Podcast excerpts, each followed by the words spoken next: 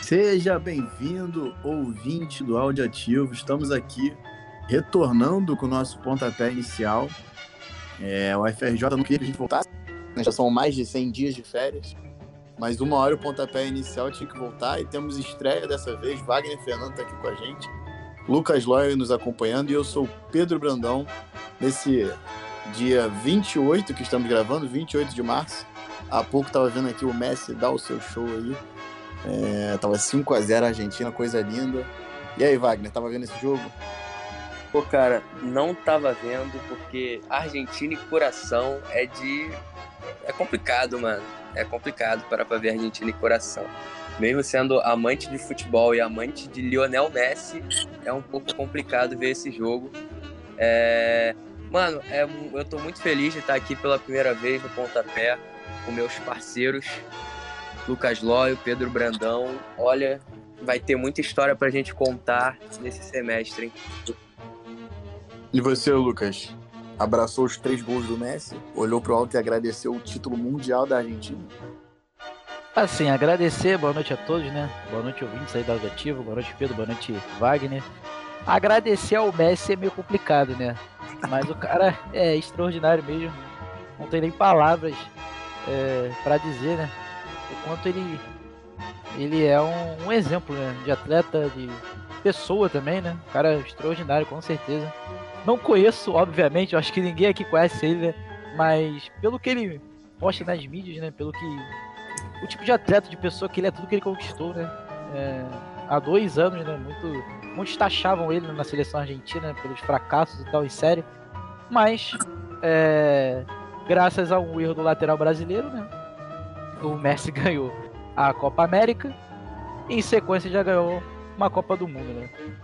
Vê como é que o tempo ele cura e da mesma forma que ele te consagra, né? Messi também ganhou a sua estátua, né? Assim como Maradona e o Pelé, né? A estátua da Comebol, só esses três jogadores têm essa estátua aqui na América do Sul, né? Representa muito os sul-americanos, né? Principalmente o povo argentino. Mas. É verdade. O que, que vocês acham agora da gente falar um pouquinho aí dos times cariocas. Vamos que vamos? Perfeito, é verdade. Representa aí muito os sul-americanos e eu posso dizer com tranquilidade até que eu conheço ele, porque nesse exato momento estou olhando aqui para o nosso roteiro e na minha, no meu plano de fundo aqui do WhatsApp está a foto do Messi ganhando a taça e abraçando a Antonella. Mas aqui no pontapé inicial a gente sabe que o que importa é futebol carioca. Temos muito a falar de futebol carioca esse ano ou esse semestre, vamos ver, né? É, para quem não sabe, eu, Lucas Loio e Wagner Fernando somos da mesma turma, então temos uma ligação muito forte aí, tenho certeza que a gente vai se divertir muito aí durante esse tempo no pontapé inicial. Não está se divertindo muito é o Botafogo jogando esse campeonatinho aí que chamaram de Taça Rio. O Botafogo passou pela portuguesa no dia de ontem, um 3 a 1 bem mascarado, porque a portuguesa deu trabalho pro Botafogo. O Botafogo parece que que não entrou assim com a rotação que deveria para o Campeonato Carioca e isso vem se mantendo até agora. É, na final o Botafogo vai pegar o Aldax e queria saber aí se vocês têm visto essa saga do Botafogo. Eu acho que nem o torcedor do Botafogo tá vendo essa vergonha aí que é jogar a Taça Rio, vamos falar a verdade. Cara, tá complicada a situação do Botafogo, hein? Pô, jogar a Taça Rio pra você precisar se classificar pra Copa do, pra, pra Copa do Brasil é meio complicado. Mas eu não tô podendo falar muito de Copa do Brasil, né? Porque apesar do meu estar tá garantido na próxima, ele não tá jogando mais essa. Mas, cara, o Botafogo tá naquela crise, né? A primeira crise desde que o, o Texto assumiu porque precisa de jogador, o cara não traz jogador, a torcida tá começando a ficar bolada, começa aquele papo de que a SAF não funciona, de que a SAF é isso, é aquilo. Jogar a Taça Rio, acho que com certeza não tava nos planos do Textor, porque, pô, era só, literalmente era só ganhar o jogo, né? A gente lembra disso que o Botafogo precisava só vencer o, a última rodada, porque o Walter Dona tropeçou com o Madureira. Perfeito. E mesmo assim, não venceu. É, o Botafogo tá passando muita dificuldade com times pequenos né, nesse começo de ano. Pô, a gente lembra na Copa do Brasil o sufoco que foi pro, pro Botafogo se classificar para a próxima fase. Depois fez um 7x1zinho ali no Brasiliense, que, pô, Brasiliense é um pouco complicado. Mas o Botafogo precisa ganhar a final da Taça Rio, então é um. É o mínimo, né? É um, é um torneio importante, é o mínimo. E, cara, se o Botafogo não ganhar, o Botafogo é, vai ter bastante dificuldade de se classificar para a próxima, liberta é, próxima Copa do Brasil. Então é importante que o Botafogo ganhe. Sim, Lucas. O é, Botafogo ele, ele, empatou o primeiro jogo né, com a Portuguesa e ontem tomou esse susto também, abriu o placar. E a Portuguesa empatou 10, 15 minutos depois, mas depois o Botafogo conseguiu aí com um dos líderes do elenco, Vitor Cuesta, é, aumentar o placar e ainda acabou fazendo o terceiro a torcida vem pedindo muito, muitos reforços. Mas assim, na minha opinião, eu acho que o Botafogo ele tem time base ok, realmente o elenco precisa ser um pouco mais encorpado. Mas infelizmente eu não vou conseguir lembrar aqui para dar os créditos, mas eu, eu li uma thread no Twitter hoje falando sobre como pode ter influenciado o Botafogo o fato do da SAF, John Textor, ter, ter dito que o campeonato carioca não era importante, tal, tal, tal, e que isso vai ser visto mesmo no desempenho do Botafogo, no, no verdadeiro desempenho dos jogadores a partir agora da Sul-Americana é, e dos jogos que estão por vir. Você acha que o Botafogo precisa mesmo de reforços? Você acha que o Botafogo precisa ter as contratações pontuais assim que a torcida vem, vem cobrando? É, então, Pedro, falar para você que eu acho que em alguns setores do campo é, até, até precisa, né? O Botafogo teve a baixa né, do, do Patrick de Paula, né? Ele se lesionou logo no início, né? Do, do Campeonato Carioca, cara. Muita gente fala também justamente do Campeonato Carioca ser um campeonato assim, não tem tanta é, importância assim, né? No ano, mas infelizmente, é, felizmente, né, no caso, agora que eu vou falar, ninguém quer perder, né? Sim, quando é clássico, ninguém quer perder, vale tudo. É aquele, aqueles jogos são totalmente diferentes. Mas falando principalmente do em questão de elenco, eu acho que algumas situações, algumas posições do campo, o Botafogo precisa sim de reforço. Se quiser se manter bem na primeira divisão, né, fazer um bom campeonato brasileiro e principalmente é, uma sul-americana, né? Por quê? Falando agora um pouquinho mais de sul-americana, é, que é o, o, o, evento mais próximo né, do Botafogo, é, no caso não é no Engenhão, né? Porque o show do Coldplay é o único show que tá tendo no Engenhão, né? Infelizmente. Mas. É, quando, quando você fala do Botafogo, tem que pensar na Sul-Americana, né? O grupo do Botafogo é um grupo relativamente equilibrado barra fácil. Dá pro Botafogo passar em primeiro se fizer bons jogos. Acho que os resultados em casa, dentro do Engenhão, a torcida tem que comparecer e motivar o clube para se classificar para as oitavas de finais da, da Sul-Americana. O Botafogo precisa muito fazer uma, um bom torneio internacional. Há muito tempo o Botafogo não consegue fazer um bom torneio internacional. Entendeu? E isso vai ser necessário até, até por causa do Textor mesmo, né? A fala que ele teve falando do Carioca ele precisa apostar suas fichas na Sul-Americana. Acho que até mais do que no brasileiro. No brasileiro, assim, dificilmente o Botafogo vai ter chance de buscar um título. Então, possivelmente, a Sul-Americana é o mais próximo que o Botafogo, na minha opinião, em relação também à Copa do Brasil, que é um campeonato mais disputado, ter os times de excelência um pouco maior, né? É, em relação também ao time da elite no Campeonato Brasileiro, né? O que, que vocês acham a respeito da Sul-Americana e do grupo do Botafogo, né? O grupo A da Sul-Americana. Com certeza, Botafogo aí no grupo A com LDU, Universidade Serra Valerro e Magalhães. Olhando bem assim, o Botafogo se deu bem, cara, porque o grupo B, por exemplo, tem Emelec, Guarani, Danúbio, Huracan e é melhor que muito time, é melhor que muito grupo aí da, da Libertadores. O grupo F, cara, se tá na Libertadores, tinha gente que quer dizer que é um possível grupo aí, não da morte, mas que não é um grupo fácil. O Penharol, Defesa e Justiça, o América Mineiro que fez uma boa campanha agora no, no, Mineiro, no, no Campeonato Mineiro, Milionários. Assim, é realmente, cara, a Sul-Americana é o campeonato do Botafogo esse ano. A Copa do Brasil, é, o nível dos times do Brasil é mais alto. Então, assim, se você for pensar nos times que estão no, na Copa Sul-Americana brasileiros aqui, o São Paulo ele vai ter a, a obsessão aí da, da, Copa do Brasil, né? Como a gente sabe. O Santos ele tá mais preocupado em permanecer aí na primeira divisão do que qualquer outra coisa. Goiás idem, o, o, o Bragantino aí pode ser essa pedra no sapato do Botafogo para buscar a Sul-Americana, mas ainda assim tem a questão da camisa. E aí eu acho que fica mais entre Botafogo, Fortaleza, óbvio que São Paulo e Santos vão entrar nessa briga. E os outros times aí com tradição da, da, da, da, da, América do Sul, né? Penharol, o próprio Defensa e Justiça, é, um Emelec da vida, um estudiante, um gigantesco estudiante. Então, assim, o Botafogo tem que focar na Sul-Americana, é o, é o título assim, mais acessível para o Botafogo no ano. É, tendo em vista, cara, que normalmente os times brasileiros ultimamente estão ganhando tudo, é, eu acho que o Botafogo acaba acaba sendo um dos favoritos, mesmo nunca tendo esse, essa bagagem internacional.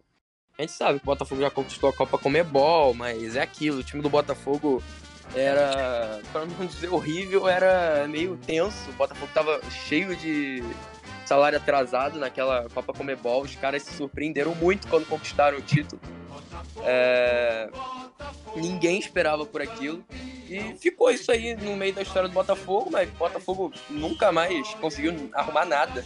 No máximo, acho que o Botafogo chegou perto, foi aquelas quartas de final com o Grêmio, é, acho que na Libertadores de 2017. Foi sim, é, 2017. É, foi 2017. É, o então, encantador acho... Botafogo. O encantador Botafogo, né? O encantador Botafogo de aventura. Pra mim foi a Libertadores mais, mais fácil. Eu diria assim, é, foi, peraí, peraí, vamos respeitar o. 2019 também não foi das mais difíceis. Que Respeita isso, o Grêmio do Renatão, por favor, tá? Ah, não tem como. Grêmio e Lanús na final de Libertadores. Pô, peraí, peraí, peraí. Vamos respeitar o, vamos respeitar o Arthur Crack. O cara acabou o de pegar o Atlético Paranaense numa final de Libertadores de Remeter. É claro, pô. Mas é lógico, pô, mas a final. A campeonato de 2019 foi difícil, cara. O Flamengo passou por Internacional, Grêmio, os dois campeões da Libertadores, fez uma final com o River Plate, decidindo o jogo no finalzinho pô, é complicado, né? O Flamengo, inclusive, fez a melhor campanha, né? Tirando o. O Independiente, foi Independiente? O, o Estudiante, acho que foi Independiente de. Não, não, acho que foi Estudiante. 65? Acho que foi. Que fez 100%, né? Do... aproveitamento, 100% da Libertadores. É, é, mas é porque começou. É, porque quem era campeão já começava na semi, então jogou quatro jogos apenas. Mas jogando todos os jogos, desde fase de grupos até a final, o Flamengo tem a melhor campanha da história da Libertadores de 2022. É, óbvio. Flamengo né? de 2019. É, o Flamengo de 2019 era diferente. Cara, Mas... um detalhe que, tá, que eu acho importante ressaltar é que por mais que o Botafogo tenha caído no grupo fácil, na Sul-Americana só, só, só vai um. Na Sul-Americana, dos quatro do grupo, só se classificam um. Não, e, e se você for pensar também, é, conforme você, você, tinha dito, né? falou a respeito de, de, dessa galera que começa na fase de grupos, mas tem o terceiro lugar da Libertadores.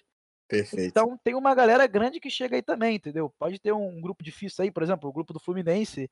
Dá pra gente falar também um pouquinho né? melhor. É... Gente, é, é só. O Fluminense é complicado, cara. Só complementando o que o Pedro falou, é... nesse ano a Sul-Americana teve uma, uma mudança. Eu fui até pesquisar aqui porque eu já, já tava meio ligado. Os primeiros colocados avançam diretamente para as oitavas. Quem ficar em segundo vão, vai disputar um mata-mata com os terceiros colocados. Maneiro isso aí. Então, então, tipo, não, é, foi o que o Lucas falou, aí só para complementar isso aqui, tipo, os primeiros é, já vão direto para as oitavas, aí o, o, segundo lugar enfrenta quem tá em terceiro na Libertadores, aí sim vai para as oitavas. Eu, acho eu gostei mais desse regulamento, cara, porque. Eu acho, eu acho mais também pô, era meio frustrante. Tipo o Fluminense no ano passado, que fez, sei lá, nove gols, dez gols, e não se classificou em primeiro. Dois, 10 a, 10 a 1, 12. 10 a 0. É, uma loucura e o Fluminense não se classificou, tá ligado? Mó, mó doideira, tipo, só passar um. É, complicado mesmo. Eu acho dessa maneira também mais justo também com, com os clubes no geral. Assim, na minha opinião, o terceiro lugar de Libertadores não tinha que disputar nada. Terceiro lugar, não passou, jogou fase de grupos da Libertadores, acabou. Essa segunda opção de jogar uma Sul-Americana, entendeu? Já eu acho mais complicado. Né? Mas isso aí, cada um, já, já seria a opinião própria de cada um, né? Mas agora. agora... Tá colocado da Copa do Mundo disputa? É. É complicado. Ah, isso aí vai ser, vai ser ruim de engolir, hein? Mas, vamos falar um pouquinho de Flamengo agora. É, Vitor Pereira, complicado, né? Não sei o que é mais difícil, se é ter o Vitor Pereira, o Marcos Brasilandi no, no clube, ou se é enfrentar né, o Racing aí na, na Libertadores. O que, que vocês acham aí do, do grupo do Flamengo nessa Libertadores aí? O grupo mais fácil da Libertadores. É o novo Palmeiras, né? Flamengo é o novo Palmeiras. Vamos combinar. Só, só pega coisa moleza. Pô, cara, o Racing já virou saco de pancada do Flamengo. Por um momento aí foi aquele, foi aquele bicho papãozinho do Flamengo, mas durou pouco. Não é um Del Valle da vida. E agora, Alcas e Nublense. Porra, eu que, que é isso? É Copa do Brasil, quinta fase? Com todo respeito ao Vasco, Copa do Brasil, quinta fase. Mas... Pô, o que, que é isso, cara? Pô, eu sou nem sul-americano, é Conferência Liga aqui da, da América do Sul. Pô, Alcas e Nublense não tem como. Moleque, eu nunca ouvi falar, não faço a menor ideia de onde seja assistir isso, cara. É, cara, é, é assim, Meio bizarro isso aí. é fase de grupos, né, irmão? Tem Fase nem uma de grupos. altitudezinha, cara. É, eu acho que o Flamengo não. O Flamengo não. Não Olha sei, isso. agora você me pegou. Acho que não, não tem não. O Fluminense tem altitude, né? La Paz. É, dois Realmente. É. É complicado. Mas o Flamengo não, eu também acho um grupo fácil, o Flamengo, mas o futebol que o Flamengo tá jogando aí, é, o Campeonato Carioca, cara, com o elenco que tem, o Vitor Pereira no comando do Flamengo, extremamente bagunça, né? Jogadores mal fisicamente, tecnicamente também bem abaixo. É, mas é aquilo, né? É, quesito elenco, é claro que o Flamengo é favoritaço. Até a, a conseguir um desempenho invicto, né? É, nessa fase de grupos. Tentar fazer essa sequência, né? Conforme foi no ano passado, também 2022, o Flamengo pode, pode conseguir sim passar invicto, né? Mas vamos ver, né? E lembrando que o, o time que passa invicto e que tem a maior quantidade de pontos, ele tem aquela vantagem né, no segundo jogo do mata-mata. Com certeza. Então, é muito importante o Flamengo buscar esse resultado para poder resolver é, os jogos né, do mata-mata, caso avance, né? Não tô zicando nem nada, né? Acho que futebol é jogado, caso avance de fase, né, Por mais que tenha grande chance, né? É bom não zicar, né? Vamos ser pé no chão, né? Vitor É, Pereira é o, Flamengo, complicado. o Flamengo deve passar, mas eu acho que esse grupo pode ser traiçoeiro, não por conta do, da qualidade ou da possibilidade de, algum- de algum outro time vencer o Flamengo, mas sim da necessidade que a torcida vai impor do Flamengo dar baile em todos os jogos. E, cara, vamos combinar, isso provavelmente não vai acontecer, pelo que o Flamengo vem jogando. E assim, isso vai ser um problema. Vão buzinar o Vitor Pereira. O Vitor Pereira ele pode sair do- do- da fase de grupos com 3, 6, 9, 12, 15 pontos. É 15 pontos o máximo? 18? 18. Pode 18. sair aí 18 pontos, cara. Se, se ele sair com saldo de gol menos de, de 15 aí, pode ter certeza que a torcida vai buzinar no dele. Não, e o Paulo Souza, quando ele, quando ele tava, tipo, ele foi bem, só que no brasileiro ele tava mal. Então acho que a, a fase de grupos da Libertadores é mais um parâmetro assim.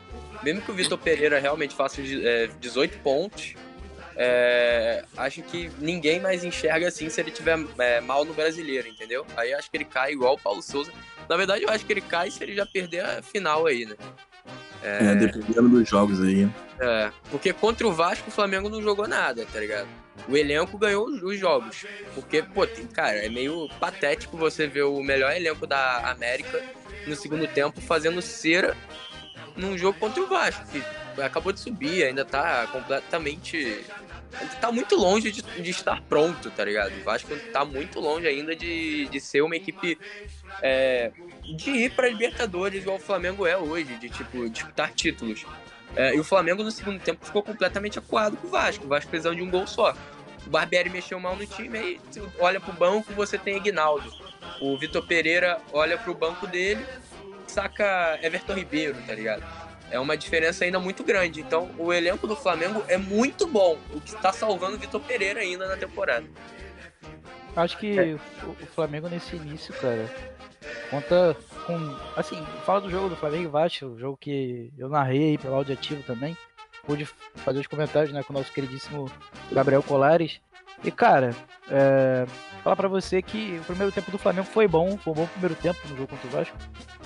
Mas o segundo tempo foi. Eu comentei isso na transmissão. Falei que o Flamengo tem um histórico recente com o Vitor Pereira de jogar mal o segundo tempo. O Flamengo até vai bem no primeiro tempo, mas o segundo tempo é péssimo do Flamengo. O Flamengo vira um bando. O Vitor Pereira começa a mexer time, no time, né, na equipe, aleatoriamente. É, tenta mudar no jogo até contra o Vasco. Ele entrou com uma linha de três na zaga, né? É, no segundo tempo, mexeu, botou pra quatro, depois jogou uma, cerca de 10, 15 minutos, voltou pra três de novo. é, assim, é uma loucura, cara. O time do Vitor Pereira no Flamengo é uma loucura, cara. E eu acho que. Pode falar, Pedro, pode falar. Eu concordo contigo, Lucas, porque a final, né, entre aspas, ainda tá Guanabara, o Fluminense e Flamengo. Eu vi o Flamengo, assim, não bem superior, mas, assim, à frente do Fluminense no primeiro tempo.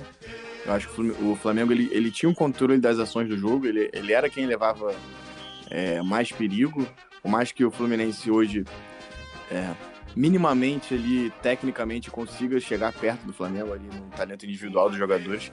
Mas o Flamengo, assim, coletivamente, o que não é comum, assim, com o Vitor Pereira, ele tinha, assim, o, pra mim, o, controle do jogo. Ele tava, ele tava à frente nas ações.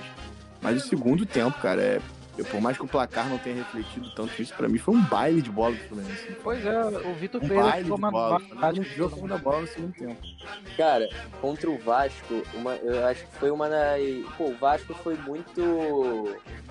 Pô, o Vasco não soube aproveitar, cara, porque o Flamengo ficou 20 minutos ali do primeiro, do segundo tempo tentando entregar um gol pro Vasco. O foi Flamengo mesmo. estava desesperado para entregar um gol para o Vasco. Estava constrangedor o que eu estava vendo, cara. Tava constrangedor. Flamengo, os jogadores do Flamengo de defesa não sabiam o que estavam fazendo. Eles não conseguiam trocar três passes sem, sem errar um, um deles em cima de um jogador do Vasco. É que o Vasco não soube aproveitar as oportunidades, mas o Vasco poderia muito bem ter metido dois, três em sequência ali, naquele momento de pressão.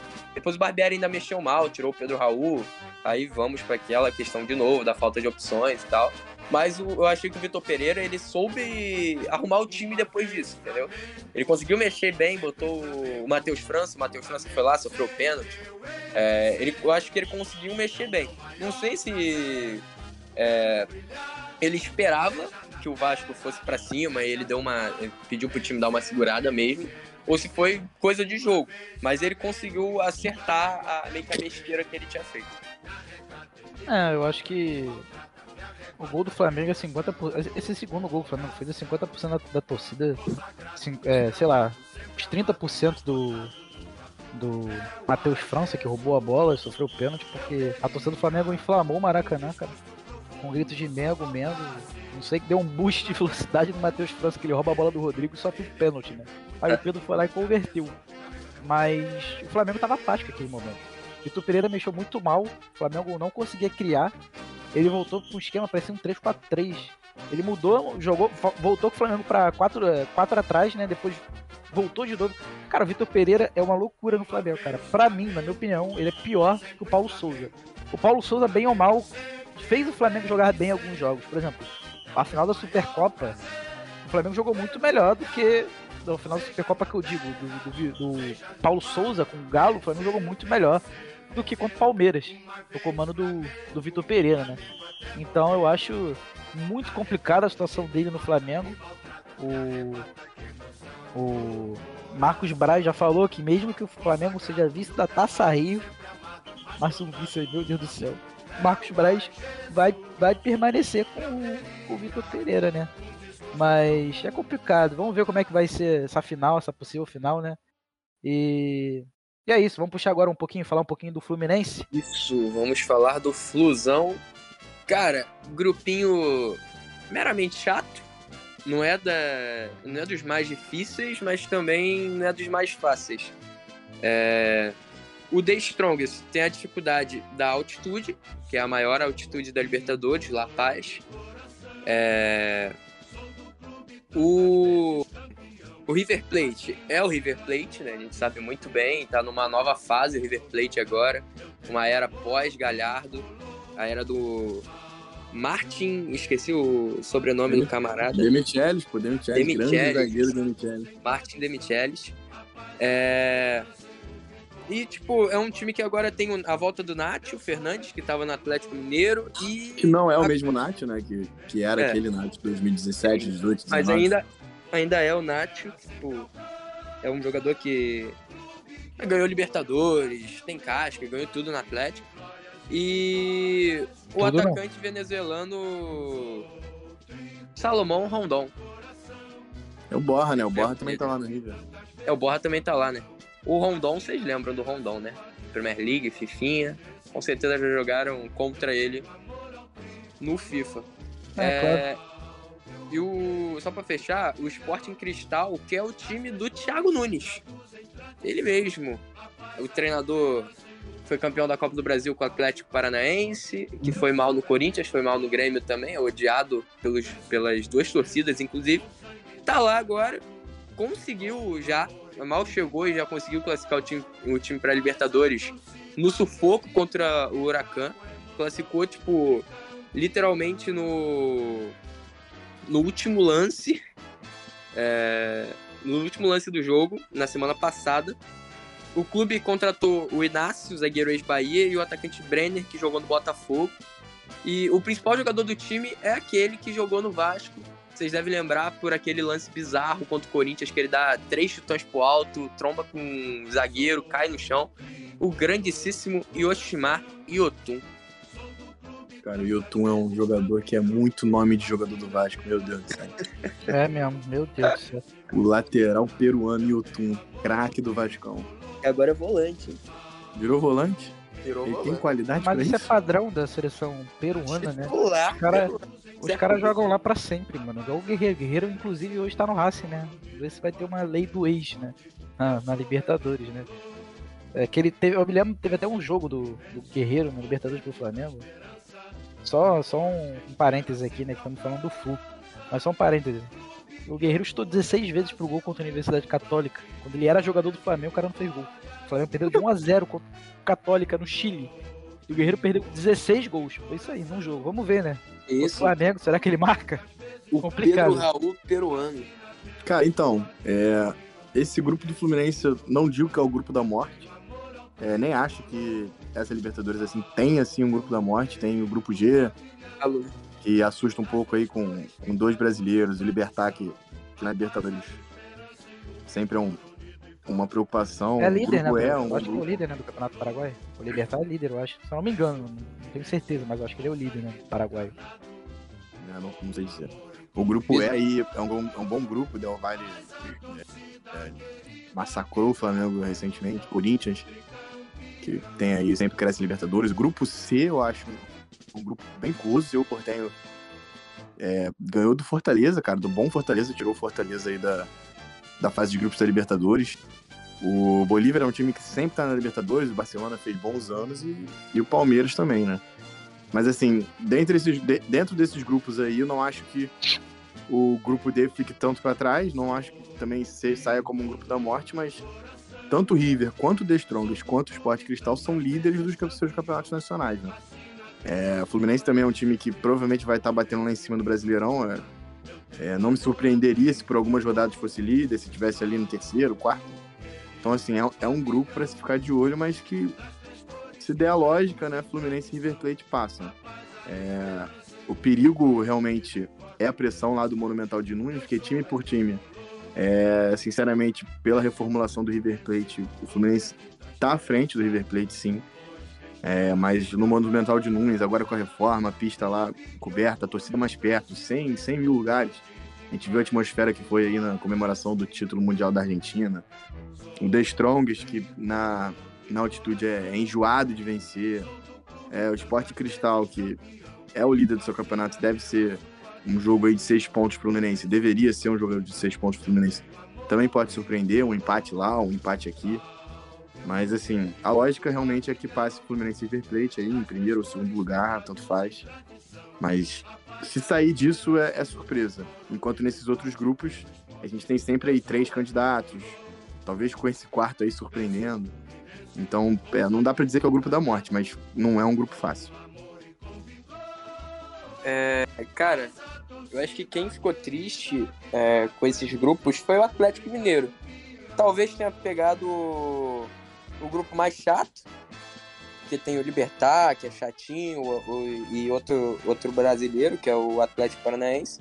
E para piorar a situação, tem o Alianza Lima. É, a gente sabe muito bem que existe a zica do Alianza Lima, né? Vocês já ouviram falar na zica do Alianza Lima? Conta aí a zica do Alianza Lima, que os torcedores do River Plate estavam com medo. É, e não só os do River, os- do Boca também. Quem, en- quem cai no, no grupo do Alianza não conquista a Libertadores. Se eu não me engano, o, o único que conseguiu essa proeza foi o Cruzeiro em 97. De resto, ninguém. mais conseguiu essa proeza de conquistar a Libertadores, tendo começado no grupo da Alianza Lima. É querer muito uma estatística vazia, né? Ah. Mas quando se trata de futebol, tudo é válido, né? Vai fazer o quê, né? A galera surta para conquistar o título da Libertadores. Mas eu acho que, que é isso, né, galera? Alguém tem mais alguma observação a fazer a respeito do Fluminense? Minha opinião é, em relação ao grupo D, né, o grupo do Fluminense, o Fluminense tem que ganhar os jogos em casa. É aquele famoso 10 pontos, né? Fez o 10 pontos, garantiu a classificação muito difícil nos classificar. Eu acho que o Flamengo conseguiu, acho que esse feito, né? Em 2018 foi, foi eliminado no último gol Sonoras, mas falando do Fluminense, é... cara, é... eu acho que se ele ganhar os três jogos de casa, em casa, River Plate, The Strongest e o Sport Cristal, tá basicamente classificado já para para o mata-mata, né? Da Libertadores. Porque o fator altitude, ele é complicado. Porque o que acontece? O Fluminense tem, com certeza, aí, muitos jogos a se fazer. Então, fisicamente, pesa muito. Dependendo do tipo da derrota e saldo de gols, pode trazer problema pro Flu, entendeu? Sempre é complicado. Mas vamos falar um pouquinho aqui da, da final, né, do Carioca. Cara, vamos fazer um negócio, vamos fazer um negócio. Antes de da gente bater final, é, vamos dar nosso palpite aí. Cada um escolhe dois do grupo para ver qual vai passar. Fechou? Ó, Fechou, vai. De... Grupo A, pra mim. Flamengo e Racing. C, Palmeiras e Cerro. Ih, vou na ordem aqui, desculpa. A, Flamengo e Racing. B, Internacional. C, Palmeiras e Cerro. D, Flu e River. E, Independente Argentino Júnior, a primeira aí, já soltei. F. Coitado do meu Coringão. Boca e Colo-Colo. O G não tem como, né? Atlético Mineiro, Atlético Paranaense. E o H, Olímpia e Atlético Nacional. Olímpia não, cara. Olímpia vai rodar. Atlético Nacional e um pequeno, vai. Ah, pode ser, válido. Fala o meu então. Acho que não há, né? Tem que ser Flamengo e Racing. Não tem outra alternativa, né? Acho que seria uma vergonha para qualquer um dos dois times não se classificar no grupo desse. É, grupo B, né? Internacional. Cara, o grupo do, grupo do Internacional também não é um grupo difícil, não. Pode ser Nacional e Inter. Só que o Independente Medellín também, até possivelmente, pode conseguir um segundo lugar, né? No lugar do Nacional. Acho que é mais disputado esse segundo lugar do que o primeiro. Acho que o primeiro é Inter. Dá pra afirmar um, um, um pouco, né? Que é Inter. Grupo C, também acho que pode ser o Palmeiras e o Cerro é, o, como, conforme o Pedro é, já tinha falado aí com a gente, que o Cerro ele eliminou né, o Fortaleza. Fortaleza que vinha jogando muito bem esse ano.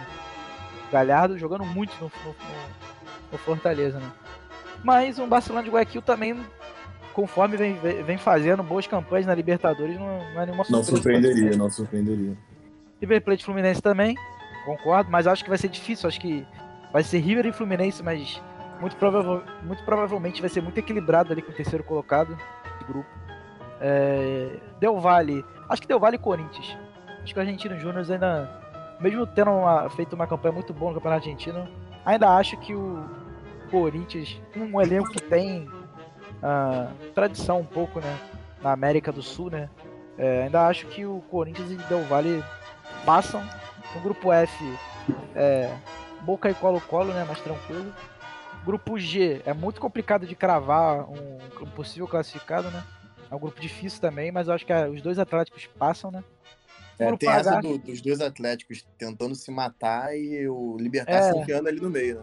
Pois é, esse é o problema, cara. Porque se algum perder para ele, já viram Deus nos acuda. É verdade. É verdade. Perdeu, vai ser perdeu legal por, esse grupo. Vai ser legal. É, perdeu por Libertar ali, entendeu? Já vai ficar complicado. É, se algum, esse grupo é perder, chato. É chato, cara, é chato. Mas o Libertar, eu vou confirmar, mas eu acho que ele é sim líder do Campeonato Paraguaio, cara. Então, é. O Libertar também, eu acho que, no... se eu não me engano, foi até na Libertadores com o Grêmio, cara. Não sei se foi 2017.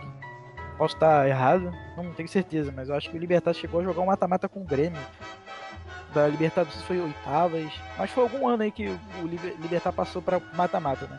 Eu acho que tem que o ser. O Libertar né? passa pro mata-mata com frequência, cara. O Fluminense é. já caiu pro Libertar também. É, eu acho que é isso. Acho que é Olímpia e, e, Nacional, né? Atlético Nacional no grupo H. E é isso, e você vai, né? Como é que você fecha aí? Cara, já fecho como? Alcas e Nublense. Aí é brabo. É, brincadeira, Libertar-. Liber- confirmando o Libertário é líder sim do, do Campeonato Paraguai. Hum, Tá, show. informação. Com um Pedro. jogo a menos, Tá tá? bom. Ó.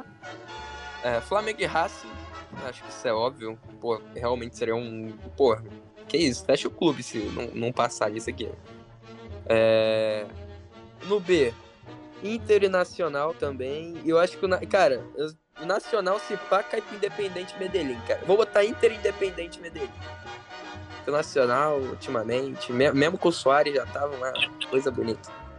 É, no grupo C, tá, o Porco e eu acho que o Barcelona, vai. Mesmo o Cerro Portenho eliminando o Fortaleza, que tava bem, eu acho que com o Barcelona, o Barcelona vem fazendo boas campanhas ultimamente, vem sendo bem chatinho. Inclusive, eu tenho a sensação de que eu vejo Palmeiras e Barcelona toda a Libertadores, né, cara? Exatamente. E É isso vai o, ser é o Shakhtar e Real Madrid do... o Shakhtar Real Madrid e Barcelona e Bayern. Cara, Flamengo e Racing também é toda a Libertadores. Flamengo e Racing, toda a Libertadores. Ah, River Plate e Fluminense também tá começando a ficar frequente. Estão começando a entrar nessa onda, né? De todo É. A segunda é em três anos, né? É, perfeito. Dois anos Uhum. atrás foi Fluminense e River. É. É, River e Fluminense acho que passam. Com o The Strong sendo, sendo chatinho por causa da altitude. Se o The Strong conseguir tirar ponto de um dos dois fora, vai ficar ruim pra esse, pra esse, pra esse né? Que perder ponto pro The Strongest em casa.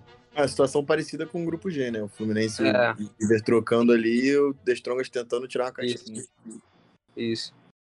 É, No grupo E, Del Valle. Provavelmente eu acho que passa até em primeiro. E o Timão, o Timão passa. Corinthians passa. É, Grupo F, Boca. Cara, é meio complicado esse grupo F aqui, tá feio. Porra, Boca Juniors deu- se deu bem. Mas eu vou ficar com Colo-Colo pela tradição, né? É, Deportivo Pereira e o Monagas, principalmente Monagas, acho que não tem força de, de surpreender. No Deportivo grupo Pereira, só pelo sobrenome Pereira já tá. já. é, já, já perde um pouco. É tipo Jorge Wilstermann, tá ligado? Não, bota muito medo. É, o grupo G, eu acho que vai ficar é, com os brasileiros também. Se o Libertar apertar, um deles vai peidar e eu acho que vai ser o Galo, velho.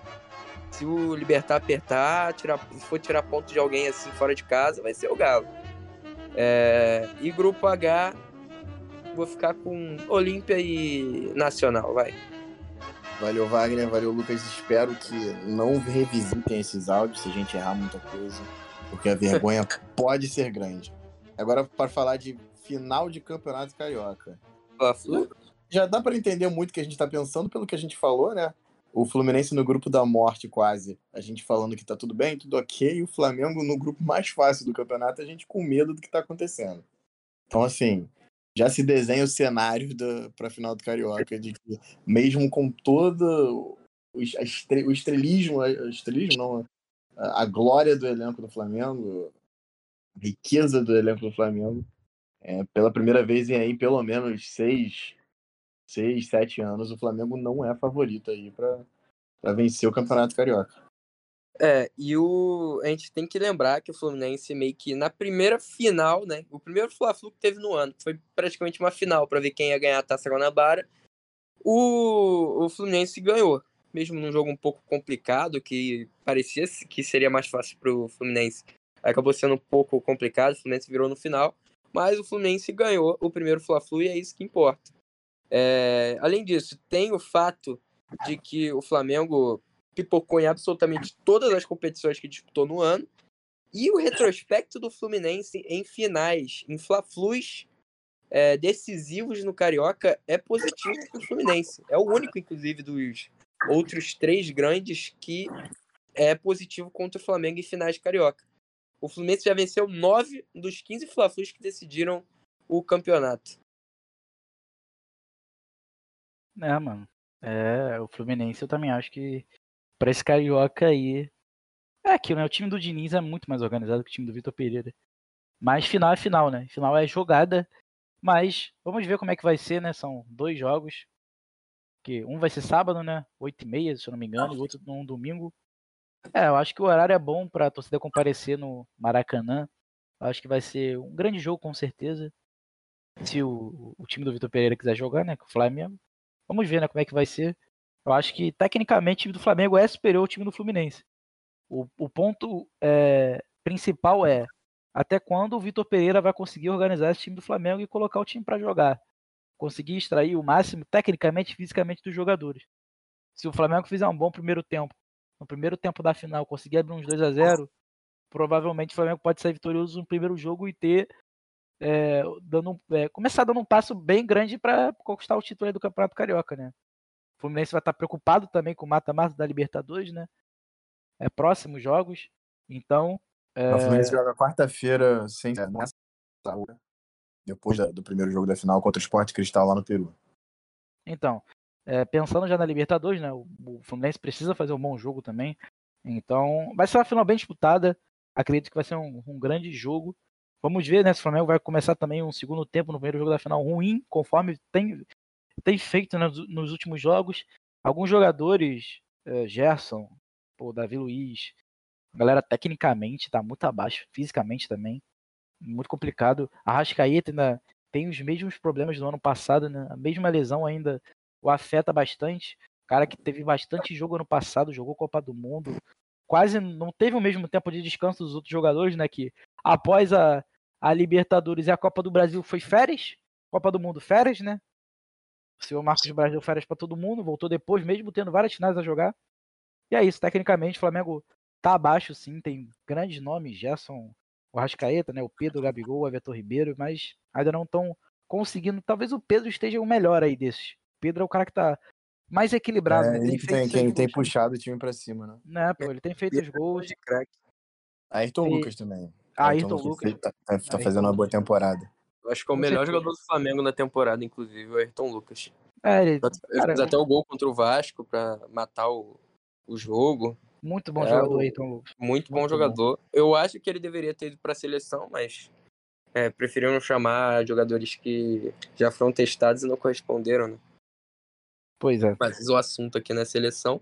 Na verdade, a seleção do Diniz, né, Pedro? Qual a sua expectativa?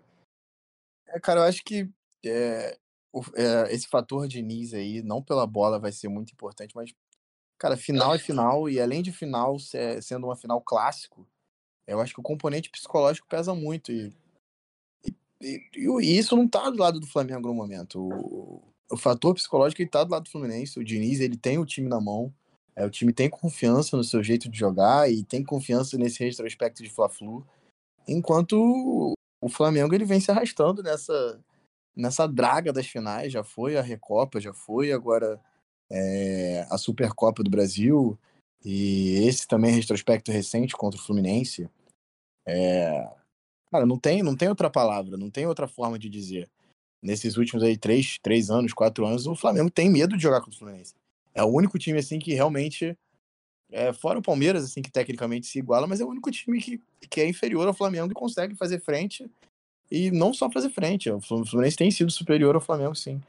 E eu acho que é, é esse fator psicológico que vai ser preponderante. Se o Flamengo conseguir entrar com essa de, de reverter, de entender, é, de entender o tamanho do Flamengo, entender a superioridade do elenco e fazer valer isso em campo, eu acho que, que que é, que é a única chance realmente do, do Flamengo se igualar aí ao Fluminense e recuperar o favoritismo que tem que ser do Flamengo.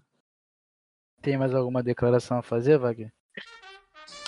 Cara, eu acho que a gente pode só fechar agora com o Vasco, né?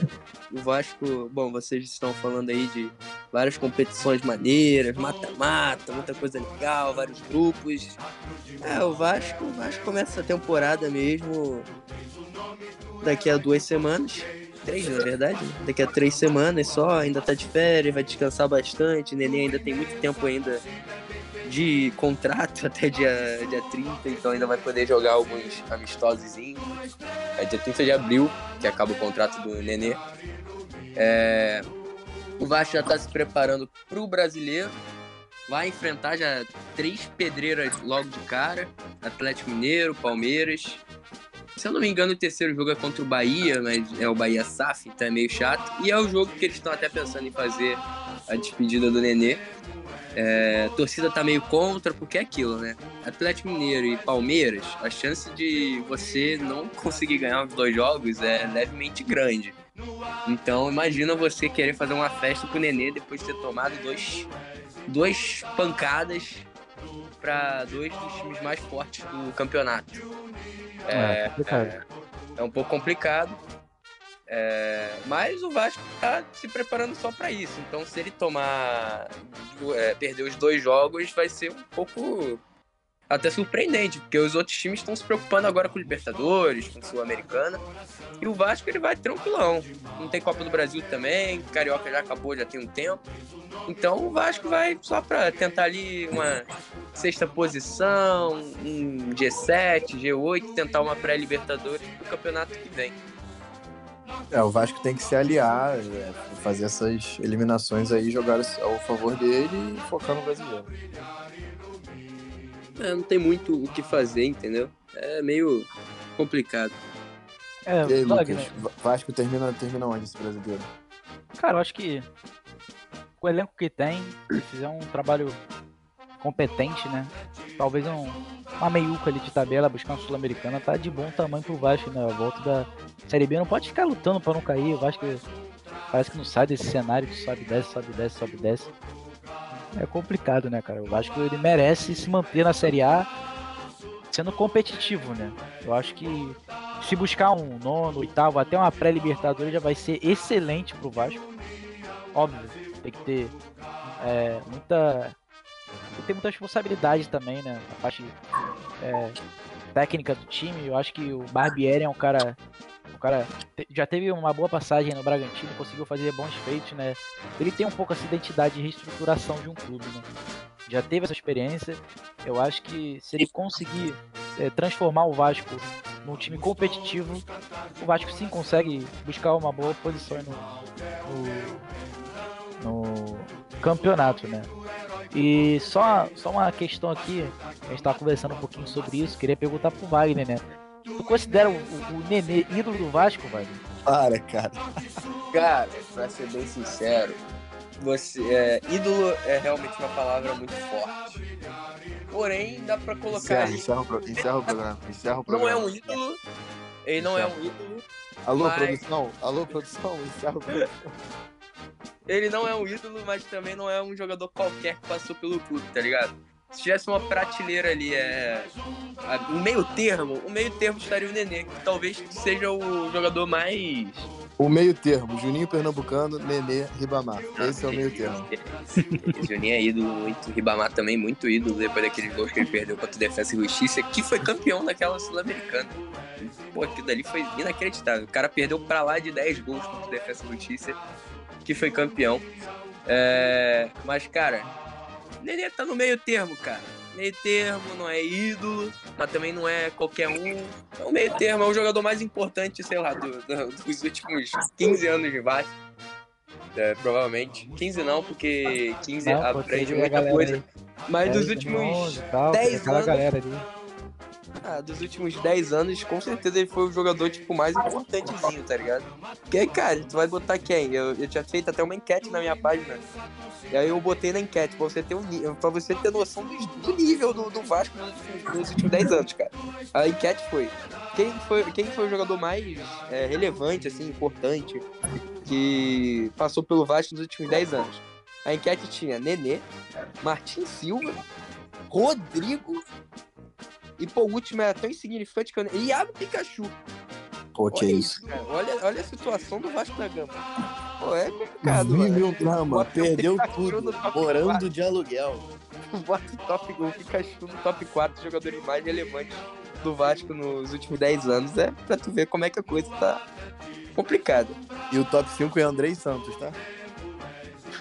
É, o, o, moleque tem muito né, pra mostrar pro futebol, né? O jogo é contra o Flamengo, no Flamengo e Vasco, o André Santos foi bem no jogo.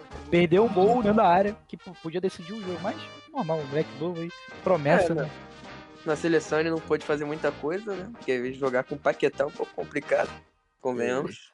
E o pontapé inicial de hoje, começando com Taça Rio e terminando com o Nenê, ídolo do Vasco.